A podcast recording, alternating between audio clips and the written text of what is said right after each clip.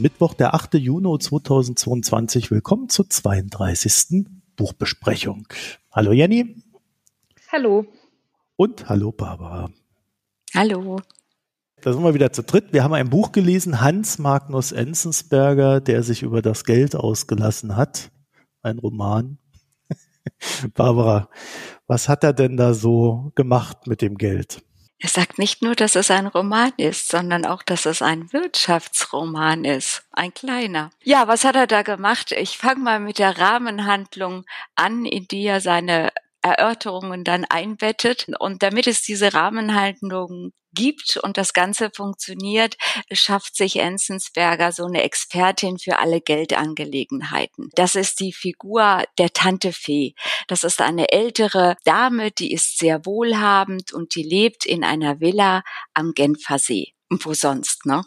Und gelegentlich besucht diese Tante eben so ihre Verwandtschaft. Die wohnen in einer Doppelhaushälfte irgendwo in Deutschland. Ich vermute mal in München. Das ist die Familie Federmann. Das sind äh, Frau, Mann und drei Kinder, Felicitas, Fabian und Fanny.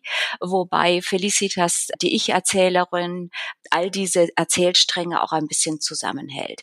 Das ist eigentlich die Rahmenhandlung und dieser Neffe und die beiden Nichten besuchen die Tante, wenn sie äh, in der Stadt ist. Äh, sie logiert dann im noblen Hotel vier Jahreszeiten und empfängt dort äh, die Kinder, um ihnen hier so ein paar Lektionen in Sachen Geld und Finanzen zu erteilen. Denn die Eltern, das sind halt so Mittelständler, die haben einfach von Geld keine Ahnung. Oh, ist das böse. Der Mittelständler hat keine Ahnung. So habe ich das verstanden. Das ist die die Einstellung der Tante gegenüber der Familie Federmann. Ne?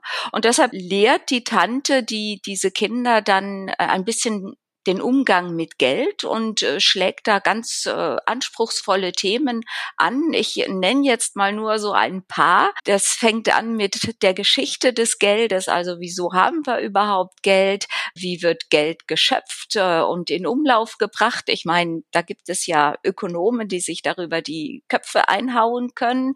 Ganz nebenbei berichtet sie dann auch, wie Wohlstand, Reichtum entstehen, was das für die Menschen bedeutet.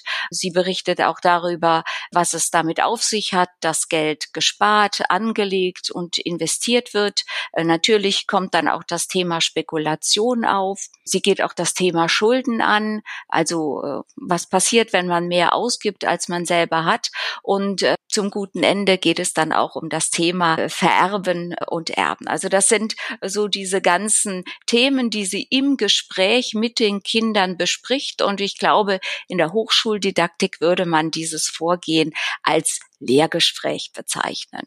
Das macht sie eben nicht mit Theorie und äh, empirischer Modellbildung, so wie man das in der VWL oder BWL hören würde, sondern sie macht das mit Hilfe von Anekdoten, Heuristiken und ab und an auch mal Exkursionen. Ne, darum äh, geht's im Buch und äh, sie spannt da den ganzen Bogen äh, des Geldsystems. Ich glaube, das reicht erstmal, um zu wissen, worum geht es in dem Buch. Fangen wir doch mal mit dem Positiven an. Es ist doch ein sehr schönes Buch, oder? Also, das sind Bilder, ja. das ist alles mhm. illustriert, das ist auch irgendwie mit Zeitungsausschnitten und so weiter versehen. Also man hat immer noch so ein erweitertes Wahrnehmungsmöglichkeitsding da auf jeder Seite drauf, wo irgendein Ding erklärt wird von der Tante oder von den Kindern. Und ich finde das sehr liebevoll gestaltet. Da merkt man so ein bisschen, dass der Enzensberger halt von einer anderen Bibliothek auch kommt. Ne? Da hat er sich einfach sehr viel Mühe gegeben.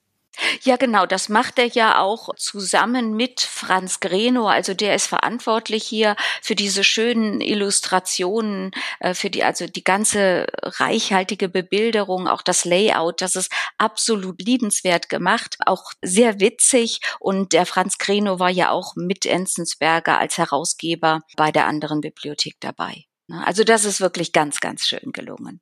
Ich habe mich irgendwie gefragt, auch wegen dieser Illustration oder so. Mir war nicht ganz klar, was eigentlich die Zielgruppe ist von dem Buch. Ja, danke Anna, äh, Jenny, weil Anna hätte nämlich auch genau das gesagt und ich habe beim Lesen dieses Buches auch gedacht, das ist doch das Erste, was ich von euch hören werde. Wer ist denn überhaupt die Zielgruppe? wer hat eine Idee, wer, der, wer die Zielgruppe ist? Hast du eine gefunden, Jenny?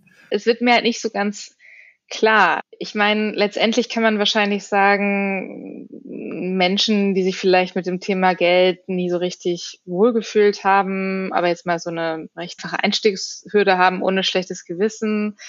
Aber ich finde, also ich finde, es ist ein bisschen schwierig, weil ich an einigen Stellen einfach mich als Erwachsener dieser na, naive Grundton manchmal so ein bisschen gestört hat, weil ich habe mich da nicht, hätte mich da nicht so ganz ernst genommen gefühlt. Andererseits mit diesen auch Bildern und so. Ich dachte, ja, ich weiß nicht, es ist so ein Bilder, illustriertes Buch, Bilderbuch, Comicartig, ansatzweise vielleicht für Erwachsene. Ich habe äh, Graphic Novel, ich habe ehrlich gesagt keine Ahnung. Ich bin so ein bisschen verloren. Also ich kann neben diese Frage, ist wirklich eine Frage, ich habe keine richtige Antwort darauf gefunden. Also meine These ist, dass es für FAZ-Leser geschrieben wurde. Haha. ich, ich widerspreche. Also äh, ich leite es daher, dass gerade so hinten raus doch öfter mal die FAZ erwähnt wurde auch. Ich meine jetzt auch nicht wirklich für FAZ-Leser, sondern äh, ich glaube, dass sehr viel dieses Für die Buches Frauen von FAZ-Lesern meinst du? Aus auf dem Lesen der FAZ beruht.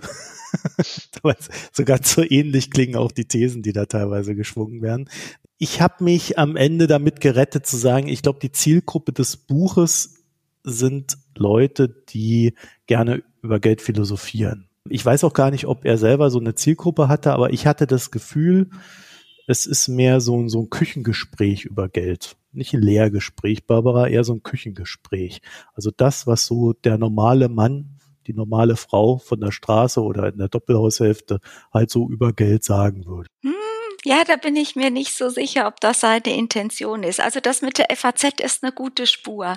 Ich glaube allerdings, dass er sich an all die wendet, die sich nicht trauen, den Wirtschafts- und Finanzteil der FAZ zu lesen, aber das gerne tun würden. Und genau da holt er sie ab.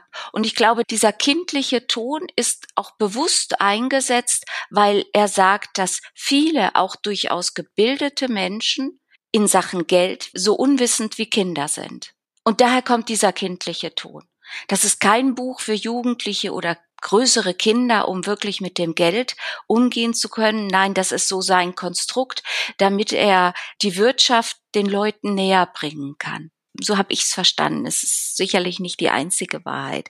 Das sind Leute, die gerne mal die FAZ lesen würden, aber eben beim den Wirtschaftsteil immer gleich weglegen. Ja, aber du, ich leg den Wirtschaftsteil ja auch immer weg. Das hat dann andere Gründe. ich weiß nicht, ob das so ist.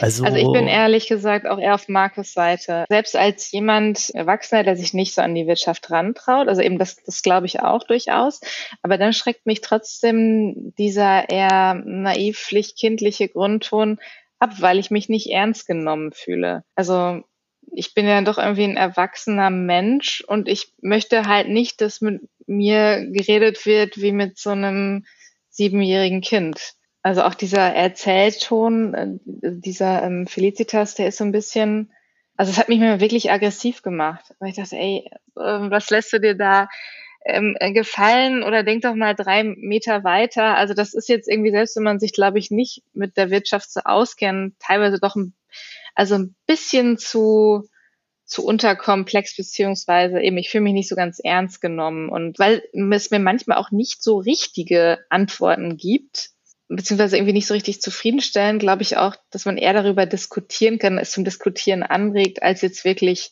ein Buch ist für diejenigen, die Antworten auf ökonomische Fragen erwarten.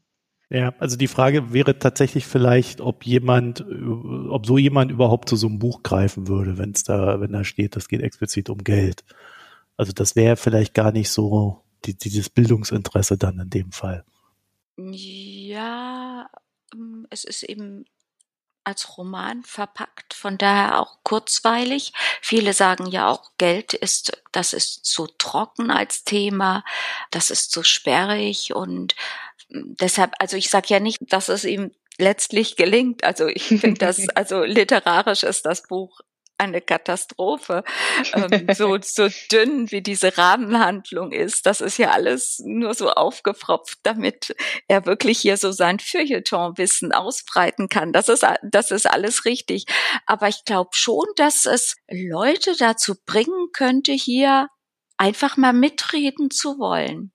Also ich habe jetzt nicht das Gefühl, dass die meisten Leute da eine Hemmung haben. Ne? Also selbst der größte, größte Unwissende, der hat ja noch eine sehr starke Meinung über Wirtschaftspolitik. Ah, ich weiß nicht genau. Also wenn ich jetzt, wenn ich jetzt, ich habe meine Eltern teilweise, also zumindest glaube ich, meine Mutter habe ich so ein bisschen in den Eltern dieser Kinder wiedererkannt. Also ich glaube, sie, sie würde gerne mehr über das Wirtschaftsgeschehen ähm, wissen und irgendwie mitreden, aber traut sich nicht so ganz. Von daher fand ich das eigentlich recht so realistisch. Aber ich glaube zum Beispiel nicht, dass dieses Buch meiner Mutter jetzt wirklich weiterhelfen würde.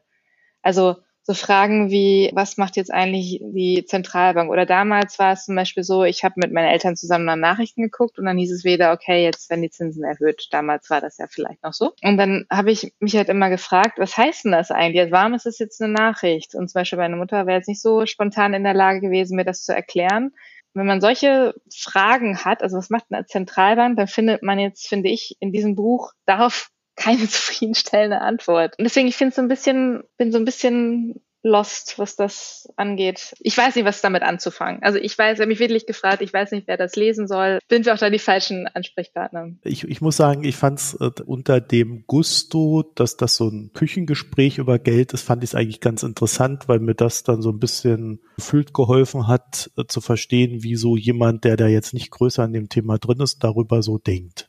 Also quasi mit dem Zeitungswissen also das ist ganz gut gelungen für mich. Ich weiß jetzt nicht, ob das die Intention war. Ich fürchte eher nicht.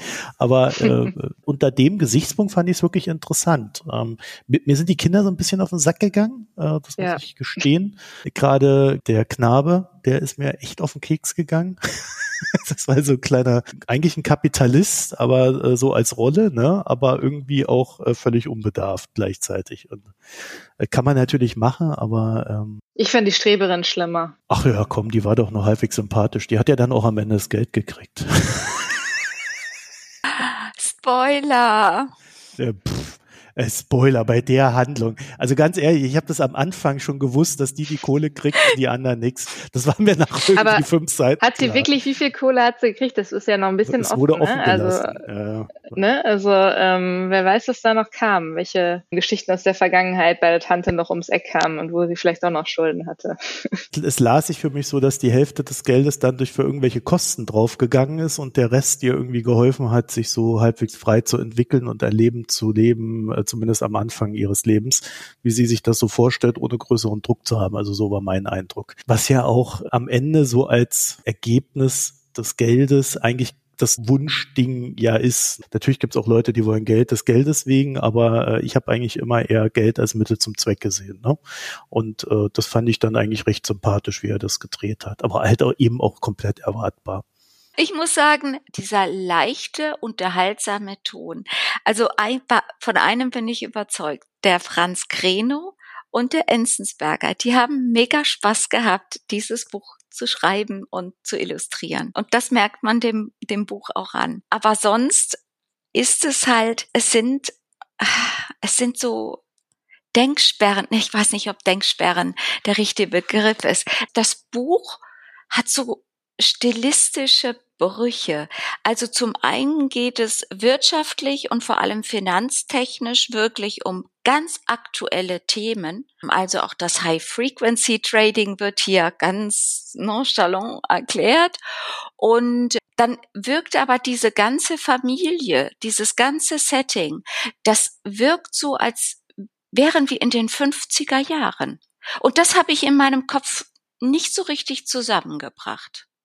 Das ist das, was mich am meisten gestört hat. Das ist lustig, bei mir ging das genauso. Also ich habe mich teilweise, ich war nicht in den 50ern, aber ich war in den 70ern so gefühlt. Und dann habe ich nochmal nachgeguckt, irgendwie eigentlich sollte das so eher, also vor ein paar Jahren quasi gespielt sein, also das Setting. Die hatten dann ja auch irgendwie Handys und dann dachte ich immer, dann kann man ja immer so ungefähr dann erkennen, wann das so spielen soll. Aber so von dem Rahmensetting, auch diesen, dieser Art von Familie und was die für Jobs haben und wie so die Arbeitsteilung da ist, das war doch wirklich sehr, also alte Bundesrepublik mäßig. Der Enzensberger selber, der lebt ja in München-Schwabing, sagt Wikipedia zumindest und ist 92 Jahre alt.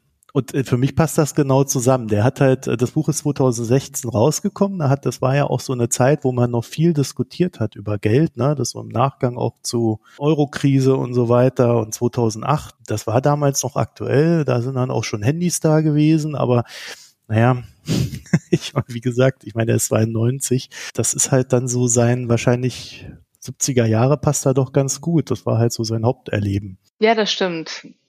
Ja, klar. Vom Kopf her dann, also auch man macht jetzt nicht mal Pause und legt es weg und dann nimmt man es wieder. Und dann sah ich wieder von meinem geistigen Auge die 70er Jahre vor mir. Und dann auf einmal kommt sowas wie Handy vor.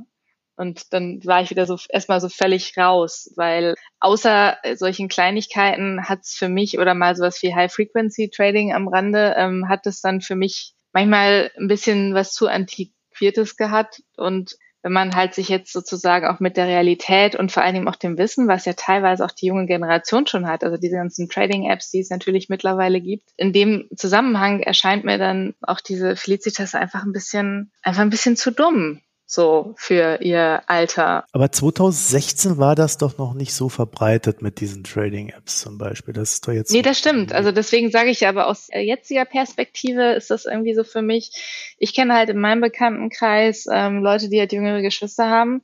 Und die erklären dann dem Millennial, zu denen ich ja dann auch äh, Geschwistern, erklären die halt, ähm, wie diese Trading-Apps funktionieren. Und ja gut, aber dafür kann er ja nichts, ne? Das kann man immer jetzt. Nee, dafür kann er nichts, aber das, das stimmt, aber das macht es nochmal schwieriger, diese Rahmenhandlung, die ja nun wirklich sehr leicht zu überblicken ist. Wie merkt, ich bin einfach mit diesem Buch, ich, es lässt mir einfach grundsätzlich irgendwie ratlos zurück. Ich habe es wirklich wenigen Büchern. Ja, ich glaube, es liegt auch daran, dass es halt, es erklärt nicht wirklich gut das Thema es reißt aber alles an, was so in diesem Thema drinsteckt. Ja.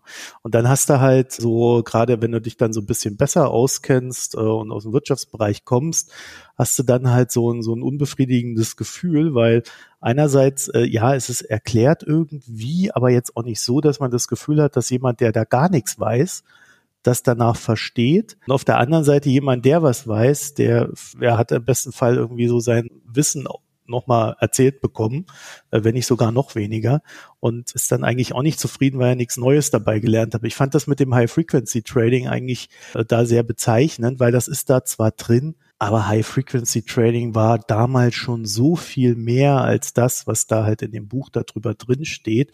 Und es wirkt, als ob das da gar nicht reingehört. Also hätte er sich einfach nur um auf das Thema Geld beschränkt äh, und da jetzt dann nicht versucht, genau sowas noch reinzubringen, wäre, glaube ich, etwas Rundereres entstanden.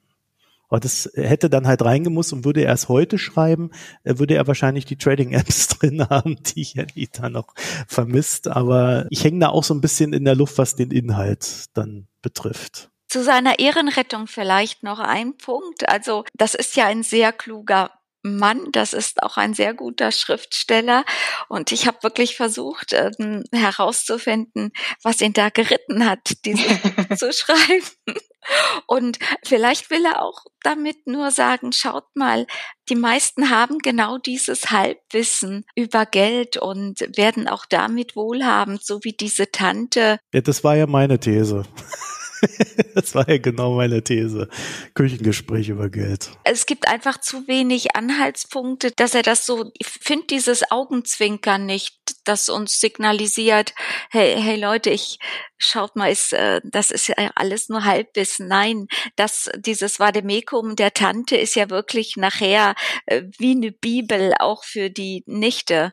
Ne, also das, was sie erzählt, das hat sie auch alles schriftlich festgehalten. Das ist dann auch im Anhang des Buches ganz hübsch zu finden. Das kann man nachlesen, wenn man möchte. Wenn er es versucht hat, dann ist es nicht überzeugend. Nee, aber eben diesen Gedanken, dass es sozusagen vielleicht einfach nur Leuten signalisieren soll, guck mal, eigentlich haben halt viele Leute nur Halbwissen und das finde ich eigentlich ganz äh, interessant. Auch darauf bin ich noch nicht so richtig gekommen, dass es vielleicht eigentlich nur so ist, hält quasi der Gesellschaft oder dem Leser dem Spiegel vor. So nach dem Motto, guck mal, wenn dich halt du oder andere über Geld unterhalten, also letztendlich super gehaltvoll ist das alles nicht und eigentlich hat keiner eine Ahnung wie das eigentlich alles funktioniert. Und alle meinen aber trotzdem irgendwie was darüber sagen zu können oder zu müssen. Hm. Was mich so irritiert an der Sache, das ist doch so ein Alt-68er. Was ist denn da zwischen damals und heute passiert mit dem? München? Ja, also wenn ich das vergleiche mit dem kurzen Sommer der Anarchie, ne, wo er da Leben und Tod eines Kämpfers im spanischen Bürgerkrieg berichtet, das ist so, ich glaube, Ende der 70er Jahre erschienen. Ewig her, dass ich das in der Hand hatte. Aber das ist natürlich schon ich will jetzt nicht das Wort Zeitenwende. Nee, aber das ist ja schon ein, ein Kulturwandel in seinem Denken. Also es ist ja schon so, dass er sagt, ja, Geld ist was Schönes, grämt euch nicht über die, die es haben, genießt das, was ihr habt, geht damit vernünftig um. Geld stinkt nicht gönnt es denen, die es habt. Nur ab und zu kommen noch so ein paar Klischees durch. Ja, aber dieses fehlende Linke in dem ganzen Buch, das ist doch, das hätte doch dem ganzen Würze gegeben, ne? So ist es halt so ein gut bürgerliches Ding geworden. Vielleicht ist er auch deshalb so ein bisschen langweilig, weil er versucht hat, das zu unterdrücken und das hat es halt jetzt ein bisschen anstrengend gemacht. Hat sein Linkssein Also es hat dem Ganzen die Würze genommen und das Augen, Augenzwinkern raus. Aber das stimmt. Ich habe halt irgendwie, ich bin mit der Erwartung ans Buch gegangen, okay, da wird bestimmt irgendein Charakter vorkommen, der jetzt immer mal so ein bisschen provoziert. Und irgendwie ja, so ein bisschen ist es ja schon auch manchmal die Tante, aber so richtig dann auch wieder nicht. Also selbst deren unkonventionellen Lebensstil ist ja, ähm, also mit ihren, mit ihren Liebhabern und so, ich finde, das ist fast noch irgendwie das, das Spannendste daran. Und da kommt es vielleicht mal so ein bisschen durch. Und es ist ja auch sehr emanzipiert vielleicht, ne? auch für die, diese alte Tante, wie sie da so gelebt hat und so. Andererseits dann auch wieder gar nicht, weil letztendlich hat sie ja, ist ja durch das Geld ihrer Männer reich geworden, wenn ich das richtig verstanden habe. Ja gut, man kann nicht alles haben im Leben. Aber äh, die Figur an sich, die du suchst, äh, die gibt es natürlich. Das ist die Fanny, ne? Also die Kleine, der alles egal ist und die dann später irgendwie, ich weiß nicht, Sängerin oder Tänzerin wird und sich von ihrer reiche Schwester aushalten lässt oder irgendwie so. Sie ist zumindest da, aber nicht ausgebaut. Ja, aber dafür widerspricht sie ja auch einfach. Sie interessiert sich halt nicht dafür, weil sie zu klein und zu dumm ist. ja, aber es ist halt so ein gelebtes juckt mich nicht und äh, es wird dann halt nochmal am Ende transportiert, dass sie ja dann eh irgendwas macht, wo sie sich für Geld gar nicht interessiert. Zumindest wird es so beschrieben. Also, aber es ist keine ausgebaute Figur. Es ist halt so ein äh, sehr, sehr randseitiger Sidekick. Der Rest von Anarchie. Aber was ist denn für euch so die Moral von der Geschichte, falls es die überhaupt gibt in diesem Buch? Barbara, zur Moral musst du was sagen, da habe ich keine Ideen. Ich glaube, die Felicitas sagt am, äh, am Ende etwas, ähm, das könnte die Moral sein. Also erstmal, Geld ist nicht schlecht. Ähm, aber sie, sie, ich lese mal kurz vor. Manchmal möchte jemand wissen, was ich mit meinem Geld anfangen will. Aber das ist die falsche Frage. Es kommt nicht darauf an, was ich mit dem Geld machen werde, sondern was das Geld mit mir macht. Ich brauche nicht viel und was ich brauche, kann ich irgendwann einmal selber verdienen. Ich glaube, das ist so die Moral. Geld ist gut, dass es da ist. Ich muss nur schauen, dass ich mich davon ja auch loslöse, dass das Geld nicht bestimmt, wer ich bin, sondern ich bestimme, wer ich bin. Ja. Reicht dir das als Moral? Ja, ich glaube, das ist einfach wieder das Grundproblem für mich mit dem Buch, dass es jetzt nicht irgendwie überraschend, intelligent, gewitzt ist, sondern irgendwie eigentlich banal. Also es ist nicht so, als hätte man das jetzt nicht schon vorher irgendwo in irgendwelchen Variationen schon mal gehört. Und ich glaube, ich hätte einfach von jemandem wie dem Enzensberger irgendwie ein bisschen mehr erwartet, dass es mich mehr herausfordert in einer gewissen Art und Weise. Aber vielleicht wollte das auch nicht mit dem Buch. Es ist nur einfach die Erwartung, wenn ich diesen Namen lese, dann erwarte ich einfach nicht diese Art von Buch. Also ich glaube auch, dass ich da mit der Erwartungshaltung zu kämpfen hatte. Ich würde mich dem anschließen da war mehr zu erwarten. Aber wenn Barbara am Ende recht hat und der mit dem Buch einfach nur Spaß hatte, das da, das da zu schreiben und zusammenzustellen mit diesen äh, ganzen Bildern und so, weil das finde ich wirklich schön. Ne? Also äh, das sollten wir auch erwähnen. Da hat sich wirklich jemand Arbeit gemacht zusammen mit jemand anders. Und das ist auch sehr, sehr angenehm geworden. Und das Buch hat auch gewonnen dadurch. Und sie haben natürlich Seiten geschunden, das muss man auch sagen. So viel steht da ja dann auch nicht am Ende. Darf man ja dann auch mal in dem Alter, ne? Ja, also ich habe es äh, zwischenzeitlich auch nochmal in das Hörbuch, das es ja auch gibt, reingehört in die Version und habe dann nur gedacht, ach du Scheiße, also das ist ja sowas von furchtbar. Also wie, die, wie, die, wie das vorgetragen wird und so weiter. Und dann noch minus diesen ganzen eben schön liebevoll gestalteten grafischen Elementen. Also das kann ich definitiv nicht empfehlen. Haben die das selber gemacht oder? Nee, es ist eine weibliche Stimme, die alles erzählt. Und das ist halt leider, also das macht es nochmal, glaube ich, einen Tagen unerträglich. Also da lohnt sich wirklich, das Buch zu kaufen und sich an diesen Grafiken zu erfreuen. Das ist wirklich eine, eine schöne Sache. Also wenn ihr da nichts mehr habt auf eurer Empfindensliste, dann machen wir doch ein kurzes Fazit, Barbara. Geld und Ästhetik, das ist ein schwieriges Paar, ne? das so zusammenzubringen, Geld äh, als, als literarisches Thema, äh, das ist schwierig. Und ich würde mal sagen, Enzensberger ist daran gescheitert. Ich würde mir wünschen, dass es inhaltlich gute Bücher mit solch Illustrationslust auch mal gibt. Das wäre mein Wunsch und Fazit aus dem Buch. Zum Lesen äh, direkt würde ich es eigentlich niemandem empfehlen, außer man will etwas vervollständigen im Sinne von, wie denkt denn der Enzensberger übers Geld?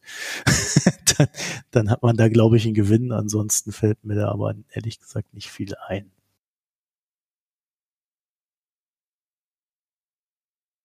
Ja, absolut. Das wollte ich auch gerade sagen. Also das schön anzuschauen, kann man da, da liegen haben und stört nicht und man liest und guckt eh nicht rein und wenn, dann schaut man sich nur die Bilder an und liest nicht. Also das wäre auch genau das Format, was ich mir vorstellen könnte. Aber ansonsten, ja, würde ich sagen, kann man sein Geld besser für andere Sachen ausgeben als für dieses Buch. Ja, damit, meine Damen und Herren, wären wir am Ende dieser Folge. Wir haben aber noch etwas, was wir in der nächsten Folge lesen, die Ende Juni, Anfang Juli kommen soll, also vor den Sommerferien, vor meinen Sommerferien zumindest. Was haben wir denn da, Barbara? Wie heißt denn das Buch? Das ist ein englischsprachiges Buch. Davon gibt es bisher noch keine deutsche Übersetzung. Das ist The Value of a Whale von Adrian Buller. Und das, da freue ich mich drauf. Also ich habe ja schon 30 Seiten gelesen und kann sagen, das ist ein Buch, worauf ich zumindest vom Thema her schon lange gewartet habe. Und ich bin gespannt, ob sich das dann auch in Qualität übersetzt. Mehr verrate ich nicht. Dann Dankeschön fürs Zuhören, euch eine schöne Zeit und bis bald. Tschüss. Tschüss. Ciao, ciao.